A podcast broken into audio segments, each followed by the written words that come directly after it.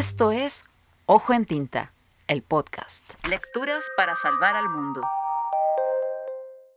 Conduce este capítulo la periodista y poeta Victoria Ramírez Mancilla.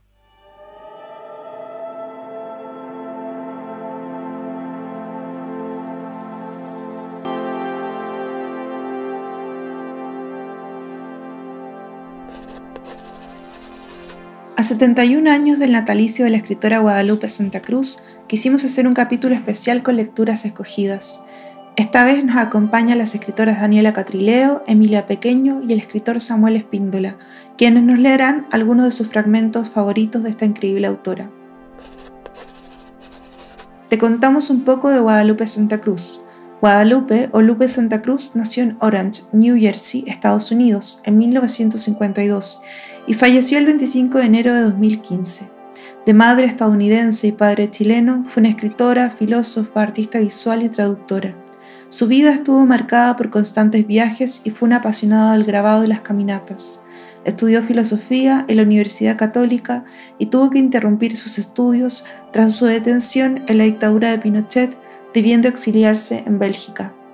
Al regresar a Chile, ejerció como docente de arquitectura y filosofía en diversas universidades y en 1998 ganó la prestigiosa beca Guggenheim. Publicó numerosos libros, Salir en 1989, Cita Capital en 1992, El Contagio en 1997, Los Conversos en 2001, Plasma en 2005, que ganó el Premio Novela Inédita y el Premio Atenea, Quebrada en 2006, Ojo Líquido en 2011, Lo que vibra por las superficies en 2013 y Esta Parcela en 2015. A continuación, leeremos un poema escogido por Emilia Pequeño Ressler del libro Quebradas de Guadalupe Santa Cruz. Emilia es poeta, profesora de lengua y literatura e investigadora. En 2018 ganó el premio Roberto Bolaño de Poesía y fue becaria de la Fundación Pablo Neruda.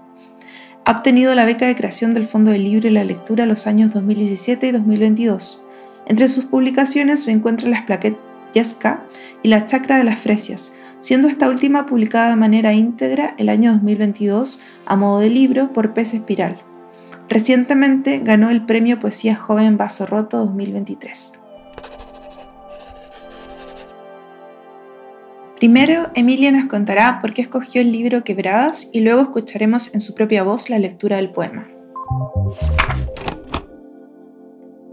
Elegí dos fragmentos de Quebrada, Las Cordilleras en Andas, de Guadalupe Santa Cruz, puesto que es un trabajo que en cruce con lo visual y el grabado busca dar cuenta del paisaje, pero no de una manera documental o intentando ser una copia fiel y representativa de manera, entre comillas, objetiva de lo que el paisaje es, sino que lo carga de subjetividad, materialidad, busca dar cuenta de alguna manera también de la misma existencia subjetiva de los espacios, de los territorios. Y al mismo tiempo, los procedimientos que usa son también los procedimientos del el grabado. Entonces, el símil que hace entre la matriz, el grabado, la quebrada, me parece también sumamente rica, eh, llena de sentidos que se entrelazan eh, y en el mismo procedimiento que el libro explora, también me parece una gran lección, que es una gran lección, ¿no? De cómo trabajar con la visualidad, cómo trabajar con el hacer y cómo se incluye también la propia experiencia en el conocimiento del mundo. La matriz. ¿A qué va el paisaje? El paisaje no es la imagen. El paisaje es el deseo, hoy, de lijar. Del negro atraer blanco, extraer luz y relieve de una zona oscurecida. Precisar que el óxido se abra a la textura que encubre su capa crujiente, que muestre el surco disimulado bajo su taimada protección es seguir el movimiento del cuerpo borrador, lanzarse en un desdecir abierto, sin topes, que suprime con gestos arrojados una área entera y arriesga otra vez el blanco, un blanco habitado de espectros anteriores, de intentos que no llegaron a ser. Surge a ratos un enamoramiento por esos bellos gestos perdidos y conservo el ademán, el paisaje de aquel ademán fallido que conduce, sin embargo, a esta hora. Hago uso del taladro y su rueda de aspas abrasivas, desgasto resuelta, aunque compasivamente, la superficie, reservándole al ojo algo ignoto, preparando un espacio para aquel paisaje por venir que puja en mis muñecas o ir al encuentro del parto en líquidos de una imagen es lo que ansía mi paisaje y aíslo el taller. Sumo el cuerpo, las herramientas y la matriz de metal en una oscuridad que solo atenúa el foco rojo de la lámpara. Bañamos en una atmósfera de luz silenciosa y tibia. Somos todos imprecisos bultos. Dispongo la matriz de aluminio bajo una fina napa de emulsión huevo secretamente abierto a la luz en espera del impacto de los contrastes. Un cuento fotográfico que se vuelve página, extensión dispuesta a la curiosidad. Sobrepongo la lámina transparente que porta una imagen. Esta imagen no es el paisaje. Lo que juega en aquellos minutos es el intervalo entre todos los cuerpos. La distancia actúa a modo de acercamientos de luz con la mirada, de la ilusa correspondencia entre imagen y paisaje, aquel eufórico segundo de la posesión, del roce entre aluminio y transparencia, del rigor del reloj calzando al tiempo de la promesa de una copia de la concentración de todo. La mirada, luego, escruta amorosa y pacientemente las aguas de soda cáustica, diluida para atrapar el momento en que va revelándose algo entre la imagen y el paisaje, entre el paisaje y yo. Los deslindes. En terreno yermo salta a la vista un límite. Los cercos parecen irrisorios y, por ello, inquietan.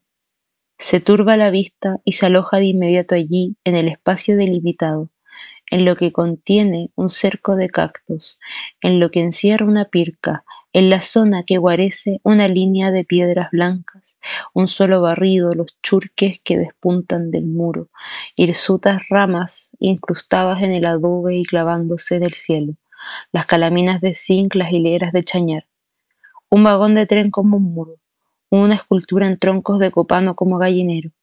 El ojo se vuelve turbio porque nada en maleza. La nitidez rasguña pregunta. Una imagen golpea y persiste en su inmovilidad como pueden insistir las imágenes en algún soliloquio del paisaje.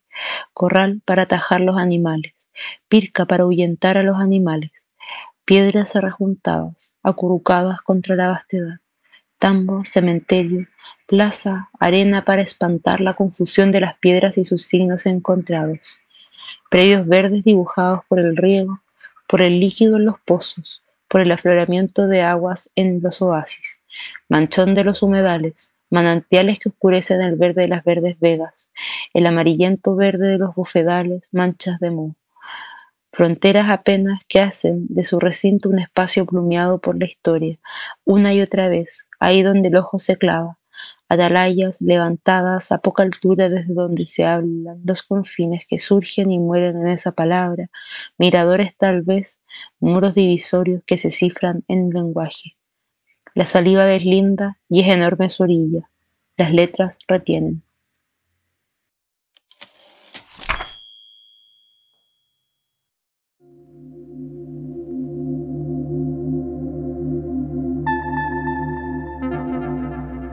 Agradecemos mucho a Emilia por su atenta lectura y seguimos con la lectura de un poema escogido por Samuel Espíndola.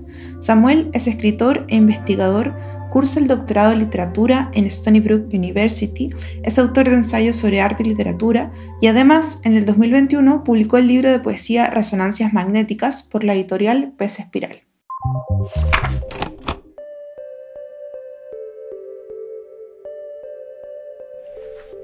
El siguiente es un fragmento de Cita Capital de Guadalupe Santa Cruz, publicado por Cuarto Propio en 1992.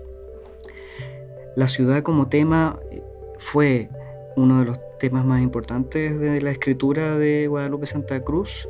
Le dedicó no solo Ojo Líquido en gran parte, sino que también numerosos ensayos, algunos de ellos están publicados en Lo que vibra por las superficies también, y en ensayos que se publicaron en revistas como la revista Crítica Cultural, etc. Es interesante que el acercamiento de Santa Cruz a la ciudad y a los territorios, eh, como lo sería el desierto, otro de sus lugares predilectos, siempre es a través de una cosa bien afectiva, bien corporal, deseante. Y eso me encanta, en esta novela está lleno, lleno de nombres de bares, de sucuchos, de fuentes de soda. Uno puede sentir en esas letras mayúsculas o minúsculas los carteles de termoformado o los carteles de neón, las luces que ella va leyendo. Es un personaje que a la vez que recorre y palpa, huele y saborea la ciudad, la va leyendo también. Esta mezcla entre territorio y, escritura va a ser permanente en su obra y el comienzo de esta novela da cuenta de eso, de un personaje que un poco vuelve a Santiago, eh, retomando un poco la experiencia de Guadalupe Santa Cruz como exiliada también. Devolvió la mirada de la ciudad entrevista a través de los opacos y sucios ventanales. Se retiró de todo lo que pudo adivinar en esa breve sinopsis. La luz abandonó su rostro y éste entró nuevamente en la semisombra húmeda del vestíbulo. Estaba trasnochado. El vaivén humano era embriagante. Vendedores de confites y galletas se apostaban a la entrada y salida de la estación. Galletas de chuño, de champán, obleas pendían de colgadores que ellos agitaban en cada mano, recitando a gritos una suerte de letanía. La voz era gozosa, cubría y ordenaba los movimientos de los pasajeros, les hacía de libreto. Ellos merodeaban atareados con sus paquetes y niños, mostrando las vísceras de sus enseres, frazadas amarradas con cordel, envases de vino y cerveza y vueltos a llenar, herramientas, cajas de cartón apretadas en torno a algún objeto que sobresalía en su flanco, chalecos colgando del brazo, maletines saturados. El sur Parecía ser su casa en la calle, no terminar el inventario y el embalaje de sus bienes. Se le caían los fragmentos por el camino. Comenzaba una y otra vez la mudanza. Pensó que se hallaba ahora en un lugar de despertenencia. Una camisa sentida, como extranjera, se adhería su cuerpo en el sudor de este clima apenas familiar. Un aire ignorado, le cantaba en las fosas nasales y aquel desasosiego en los miembros iniciaba su roce con esta superficie aún incorrupta para él. Como prolongación de su estado febril, fue atrapado por una silueta de mujer que apareció tras uno de los pilares de la entrada. Tomando asiento en el banquillo y ajena al revoloteo que la circundaba, ella se instalaba en aquella estación como si fuese una sala de estar. Todo su ademán calzaba en el paisaje, con una facilidad feliz. Su postura terminaba la curva del asiento. Sus brazos, el quiebre de las manos, la pierna que cruzaba sobre la otra, la articulación del cuello sobre los hombros, el modo de girar la cabeza, eran imitación de la arquitectura de ese hall, completaban su estructura. Estaba vestida para la noche, tocada casi de fiesta, mirando. No era el cuerpo que la hacía ajena. Por el contrario, parecía haberse encontrado siempre ahí. O tal vez supo ella, del nacimiento de esta estación. Quizás habían visto la luz en una misma cuna, en este encuentro del Mapocho con un terminal, bajo que el cielo vislumbrado a través de los ventanales a medio desempolvar, entallados por el mismo idioma, envueltos en los tintes que inspiraran la ingeniería de este emplazamiento, y la mirada, solo ella, delataba a distancia un nombre propio. Le enviamos agradecimientos a Samuel por esta lectura y cerramos este capítulo con la lectura de Daniela Catrileo del libro Ojo Líquido. Daniela Catrileo es escritora y profesora de filosofía, es integrante del colectivo mapuche Rañitileufu y forma parte del equipo editorial de la revista Yene. Ha publicado los libros Río Herido en 2016, Guerra Florida en 2018, Premio Municipal de Santiago, el Territorio del Viaje en 2017 y 2022 y la plaquette Las aguas dejaron de unirse a otras aguas en 2020.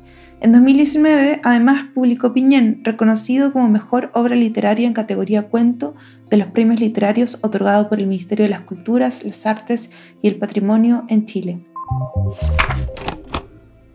Este fragmento es de Ojo Líquido, un libro que me acompañó durante muchos años, todavía lo hace, sobre todo bajo la escritura de Río Herido y también de una tesis eh, de filosofía sobre las imágenes prismáticas, especialmente por la intermitencia, lo líquido de un ojo voraz que nos empuja a surcar paisajes hacia una experiencia que tuerce toda geografía.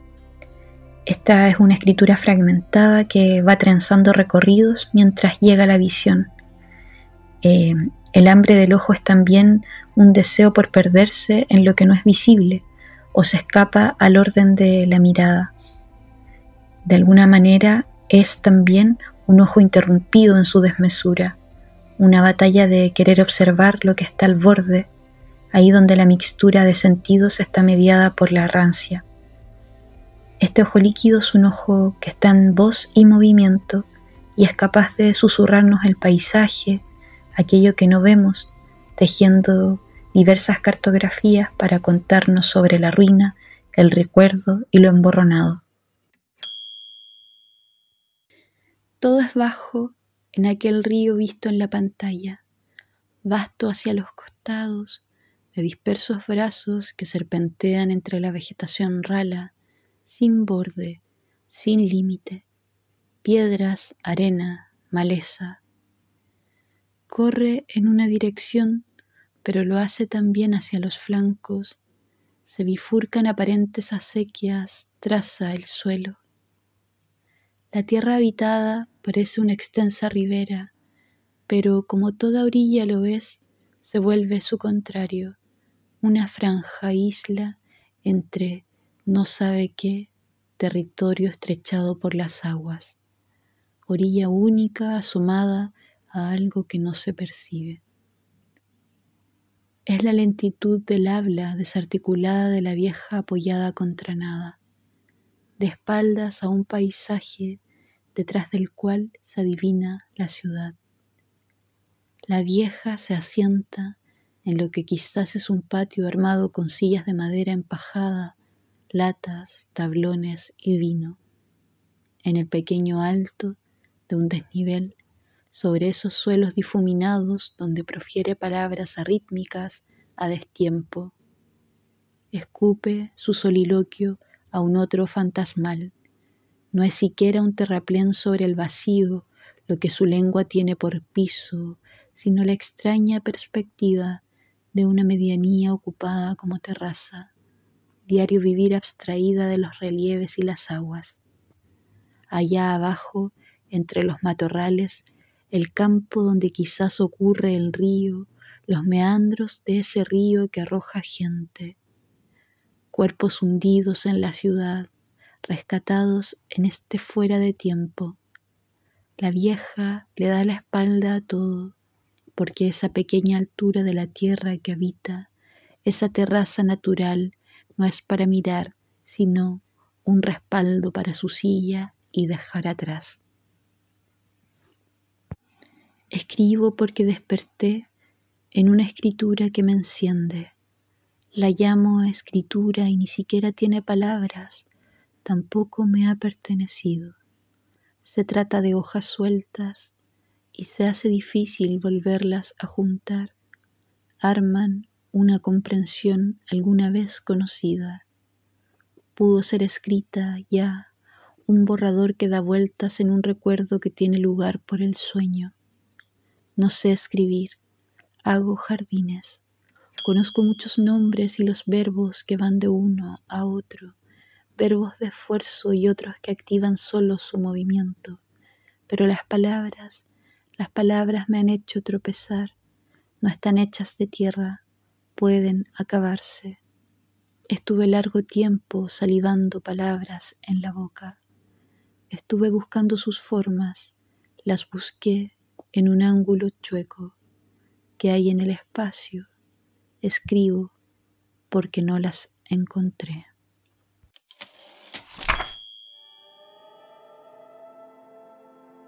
Agradecemos a todos por escuchar este capítulo de Ojo en Tinta, especialmente a Emilia Pequeño, Samuel Espíndola y Daniela Catrileo por participar y compartir sus textos favoritos de la escritora Guadalupe Santa Cruz. Te invitamos a seguir atento a nuestros próximos capítulos de Libros para Salvar el Mundo.